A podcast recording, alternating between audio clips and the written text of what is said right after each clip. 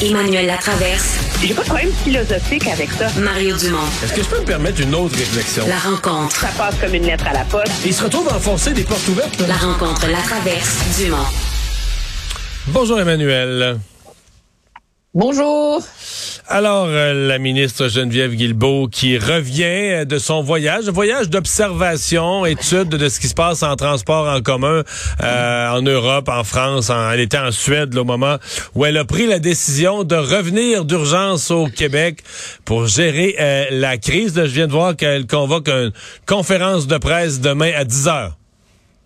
Bon, ben oui, parce que tant qu'à sacrifier son voyage puis à revenir, ben là, elle est obligée de donner l'impression que c'est vraiment elle qui a les, la seule qui peut régler la, la crise. Oh, on a perdu, on a perdu le contact avec euh, Emmanuel. Euh, voilà. Ah bon, c'est de retour. C'est un bel exemple euh, de quand la politique devient avant tout un exercice de relations publiques. Entendons-nous, c'est très tentant de faire la comparaison entre ce qui se passe à la SAQ et la crise des passeports, mais il y a une différence fondamentale. Vraiment, dans la crise des passeports, les passeports sont gérés par euh, des employés euh, du ministère, des employés euh, qui relèvent directement de la ministre responsable des, des passeports. Donc, c'était à elle de gérer la crise, c'est à elle d'en prendre les commandes. C'est un peu différent dans le cas de la SAQ quand c'est quand même une société d'État. Puis le principe de ces sociétés d'État, c'est qu'elles sont supposées on a un problème d'intermittence. Des oui, non, c'est euh, c'est nos collègues à TVA qui n'arrêtent pas d'appeler parce qu'ils se demandent, ils ont peur que je sois pas là avec toi à 17h25. Ah, OK. Mais euh, donc euh, donc c'est ça. Donc c'est une société d'État. Euh, je suis pas certaine que c'est vraiment Madame Guilbeault qui a les clés elle-même pour régler cette crise-là, mais en même temps, en étant à l'extérieur, elle se rendait vulnérable au fait de ne pas s'en mêler. Donc, je sais pas si ça va vraiment changer quelque chose, euh, mais c'est de la politique, c'est de la, c'est, c'est du pur jeu politique. Moi, je pense que moi, ce qui m'inquiète, c'est qu'il y en a un là-dedans qu'on n'a pas entendu. Oui. C'est Kerr. Tu vas trouver que je m'acharne sur Kerr. Non, non, mais je comprends ce que tu dis. Je suis retourner dans les décrets. OK? Eric Kerr, qui est ministre de la cybersécurité et du numérique. OK? Dans les décrets là, du gouvernement, tout le principe pour dans la transformation numérique, c'était de changer le système d'identification du gouvernement. En ce moment, on utilise ClickSecure, qui est celui de l'agent euh, de Revenu Québec. Il fallait passer à un nouveau, le SAG, le système d'authentification du gouvernement. OK? Et c'était quoi le grand chantier pour tester le SAG? C'est la SAQ. Alors, c'est quand même au cœur du problème et du bordel actuel, tout ça. C'est que les gens sont pas capables de s'authentifier dans le, ben oui, mais c'est parce que donc finissent par aller en trop grand nombre dans les succursales parce que entre autres, on leur demande la deux relevés d'impôts avec les, le contenu de la ligne Y. Mais, mais là, Emmanuel, est-ce qu'on n'aurait pas dû, est-ce qu'on n'aurait pas dû lancer une campagne si on voulait faire ça? Lancer une campagne en novembre en expliquant l'authentification gouvernementale? Mettons, pendant le temps des fêtes, le beurrer le gouvernement, on a de l'argent pour faire des publicités inutiles des fois pour nous dire que son budget est bon pour toutes sortes de, de, Expliquer aux gens l'authentification puis dire, là, à l'hiver, la SAC fait une réforme, ça va vous prendre. Si vous voulez faire affaire avec la SAC, ça va vous prendre votre authentification. Puis là, les gens auraient pu... Mettons qu'il y en avait eu, je sais pas, moi, des, des quelques centaines de milliers, un million qu'il avait fait d'avance. Là, euh, c'est comme si on a placé les, on a placé la SAC et la population devant un fait accompli à un moment où la SAC venait d'être fermée pendant un mois. Puis là, tout à coup, tout le monde se retrouve le nez, le nez collé sur la porte. Il faut, faut s'authentifier, on sait pas comment.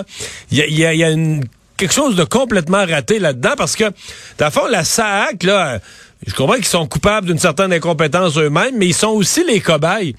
Puis ça, les gens de la SAC, ils l'ont pas choisi. Ils sont les cobayes avec nous, les citoyens, mais du nouveau système d'authentification gouvernementale. Exactement. Puis le ministre, lui, nos collègues à Québec l'ont trouvé, là, aujourd'hui, là, dans un cadre de porte où il a dit on travaille là-dessus, puis il referme la porte. Ça, c'est pas du très, très gros euh, leadership, là. Je veux dire, puis en plus, c'est, c'est d'autant plus périlleux à ce chapitre-là que si le but, c'est d'opérer une grande transformation numérique, Mais il faut sensibiliser les gens, il faut que les gens aient confiance dans l'opération, il faut que les autres organismes de l'État comprennent le sérieux euh, du truc. Là, on a la SAC qui est comme pris dans ses problèmes, puis leadership politique numérique des criquettes. On l'entend pas, on sait pas il est où, on sait pas c'est quoi le problème, on essaie de le comprendre. Je veux dire, sérieusement, là, moi, je suis pas une fan des commissions parlementaires, là, mais ça, c'en est une là, qui en mériterait quelques témoignages, tu sais. Ouais. Peux-tu faire défiler euh, les, les responsables de la SAQ en commission parlementaire, leur demander c'était quoi leur plan, comment ils se sont préparés, euh, pendant combien de temps, c'était qu'est-ce qu'on avait prévu, où est-ce qu'on évalue que ça a mal été. Moi, je veux l'entendre, le ministère, c'était quoi le rôle de son ministère là-dedans par rapport qu'est-ce qui relève de lui, qu'est-ce qui relève de la SAQ. Je veux dire, il y a, un, foutoir là-dedans là, qui est absolument incommensurable. Puis à part d'avoir le président de la SAQ qui nous dit je m'excuse, je travaille là-dessus, je travaille là-dessus, ça serait peut-être important de comprendre ce qui s'est mal passé, tu sais. Parce que c'est pas la première transformation in- informatique qui va arriver là. Emmanuel, euh, qu'est-ce qu'elle va dire demain, la ministre Geneviève Guilbeault, de, de nouveau? de- il y a des nouvelles mesures qui ont été annoncées dimanche. Euh, là, elles sont même pas encore, parce que tu as annoncé des mesures. Exemple, les 150 nouveaux employés là, sont en train d'être vont rentrer en fonction progressivement. Plus lundi prochain, je pense même que cette semaine. Euh, Qu'est-ce qu'elle va pouvoir annoncer de, de, de nouveau et de révolutionnaire demain? Là? Tu sais, quand tu rentres d'Europe d'urgence, il faut que tu annonces... Euh, faut, faut, faut que tu prennes les... Faut que tu montres que tu as les choses en main, que tu annonces quelque chose de majeur. Moi, je vois plus quoi de, de si neuf là, qui lui reste. Ben, plus d'employés, un échéancier précis et cohérent. Parce que là, moi, j'y crois plus là, que ça va être rentré dans l'ordre à la fin avril. Là. Vendredi dernier, la date pour un rendez-vous, c'était le 21 avril dans la région de Montréal. Fait que là. Ce matin, on était, ce matin, dans la région de. Montréal, on donnait des rendez-vous pour le 27 avril. On, est, le- on, est, on est le ça 7 sera pas mars. dans l'ordre, là. Alors, est-ce que, est-ce que elle peut, elle peut annoncer qu'on va adopter un décret pour euh, prolonger automatiquement, je sais pas, tous les permis de conduire euh, euh, de, de trois mois, le temps de, de gérer la chose. Euh, on peut annoncer, euh, je dirais, va quand même pas nous annoncer le départ du président de la SAQ, là. Ça, c'est lui qui est supposé comprendre ce qui se passe de pas bien dans sa place. Donc, c'est un exercice de relations publiques pour nous montrer qu'elle est aux commandes puis qu'elle s'en occupe. Euh, c'est ça la politique. Ouais.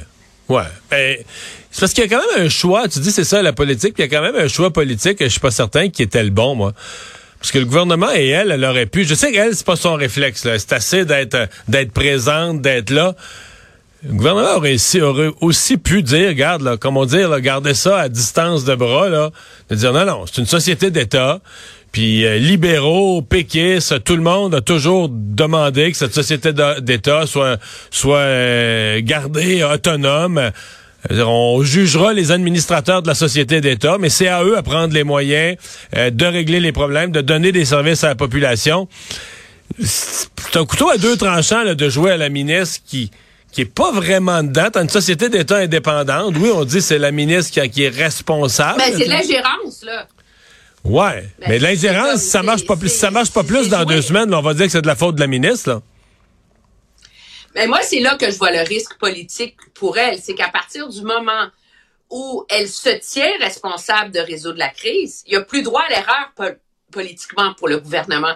Alors que si tout le message du gouvernement avait reposé sur l'indépendance de la SAC à régler ses problèmes et qu'on était prêt à lui donner des ressources pour l'aider, on aurait maintenu une- un semblant de distance. Le problème, c'est que M. Legault a jeté ça aux poubelles ven- vendredi quand il dit « je suis pas content », puis j'ai parlé à Éric Kerr puis à Geneviève Guilbeault. Fait que là, les deux ministres, c'est comme euh, alerte rouge, alerte rouge, le boss est pas content. Fait qu'il faut que tu l'air de gérer l'affaire, tu sais. Ouais, ouais. Enfin, hein, ce- puis là, ben, il y a toutes sortes de, de nouveaux problèmes. Je sais pas si tu as vu passer l'histoire de ce citoyen, M. Bolduc, euh, qui a euh, vu son auto, il avait payé, il avait sa preuve de paiement, là, son compte de banque son téléphone, il montrait, le garde, mon compte de banque, ça hack, c'est passé mon immatriculation. mais son véhicule s'est ramassé à la fourrière. Il a passé plusieurs jours pas de véhicule. Il allait au poste de police, leur montrait qu'il avait payé ses plaques. Ça valait rien. Il a, il a passé deux jours au téléphone une journée à la SAC. On a dit on peut rien faire. Il est allé une fois, ils n'ont rien pu faire. Il est retourné une deuxième fois. C'est-tu comment ils ont réglé le problème? Ils lui ont fait repayer une deuxième fois. Il a repayé ses plaques parce que la SAC disait que dans leur système informatique, il voyait bien dans son compte de banque que le premier paiement était passé, mais il était pas capable de le faire ressortir du point de vue informatique. Donc, il a repayé son immatriculation une deuxième fois pour sortir son véhicule euh, de la fourrière. Là, il a été une semaine pas de véhicule, ou trois, quatre jours pas de véhicule. Il a payé... Là, tu sais c'est quoi le truc, hein? Oui. Tu sais c'est quoi le truc? C'est que là, il faut interpeller le ministre Bonardel. Pourquoi la police écoute pas? Puis pourquoi la police continue à donner des contraventions si le bordel est pris à la SAQ, puis que la SAQ dit que, ah dans le fond, c'est pas la faute des gens, puis qu'ils ont demandé au corps de... Alors, tu sais, c'est le gros risque là, de, du retour au pays de Mme Guilbeault. C'est qu'à un moment donné, là, moi, je te dis, là, de nous 15 minutes, toi puis moi, on peut tenir responsable deux degrés de séparation, au moins la moitié du Conseil des ministres de ce qui se passe en ce moment. Ouais. Ben, en tout cas, ça va être... Euh, ça va être à suivre. Euh, hier, par ailleurs, euh, M. Trudeau expliquait sa nouvelle stratégie pour faire face à l'ingérence des pays étrangers et de la Chine dans nos élections en trois volets. Et ben voilà, Monsieur Monsieur Trudeau semble pas avoir tellement calmé l'opposition si on se fie aux propos des trois chefs d'opposition aujourd'hui. Non, mais c'était vitriolique, hein. Puis ça, je veux dire, on, aurait pu, j'aurais pu, on, on l'aurait prévu hier soir. Monsieur Trudeau, qu'est-ce qu'il a fait dans son point de presse hier? Pas seulement qu'il a acheté du temps, c'est certain. Je vais nommer, dans quelques semaines, je vais nommer quelqu'un qui, quelques mois plus tard, va me donner une recommandation. Ça, c'est là, là, je vais te pelleter ça, au milieu de l'été, là, mon problème d'ingérence étrangère, puis de, de quoi faire avec. Mais en se présentant dans la presse hier, puis en n'ayant pas un nom à nommer aux gens, Qu'est-ce que ça veut dire? C'est qu'ils sont pris de panique? Si, si M. Trudeau s'était pointé et dit Je nomme euh, Beverly McLaughlin, ancien juge en chef de la Cour suprême, pour que d'ici deux mois, elle me fasse ses recommandations sur s'il faut une enquête publique et quelle en sera la nature. Là, tu dis Ah, OK, c'est bon. Mais là, on a inventé un titre, un concept qui appartient pas à la vie politique, un rapporteur spécial, comme aux Nations Unies, puis on va trouver quelqu'un. Puis comment on va le nommer, on sait pas trop, mais on va consulter. Mais est-ce qu'on... Alors, c'est pas surprenant. L'opposition, ils ont vu la...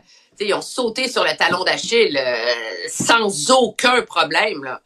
À dire, ben écoutez, consulter, ça veut rien dire. Monsieur Trudeau aurait pu dire que pour euh, confirmer la crédibilité de cette personne-là, je m'assurer qu'il y a un consensus et l'appui d'au moins deux partis d'opposition. Il y a plein de choses qu'il aurait pu dire.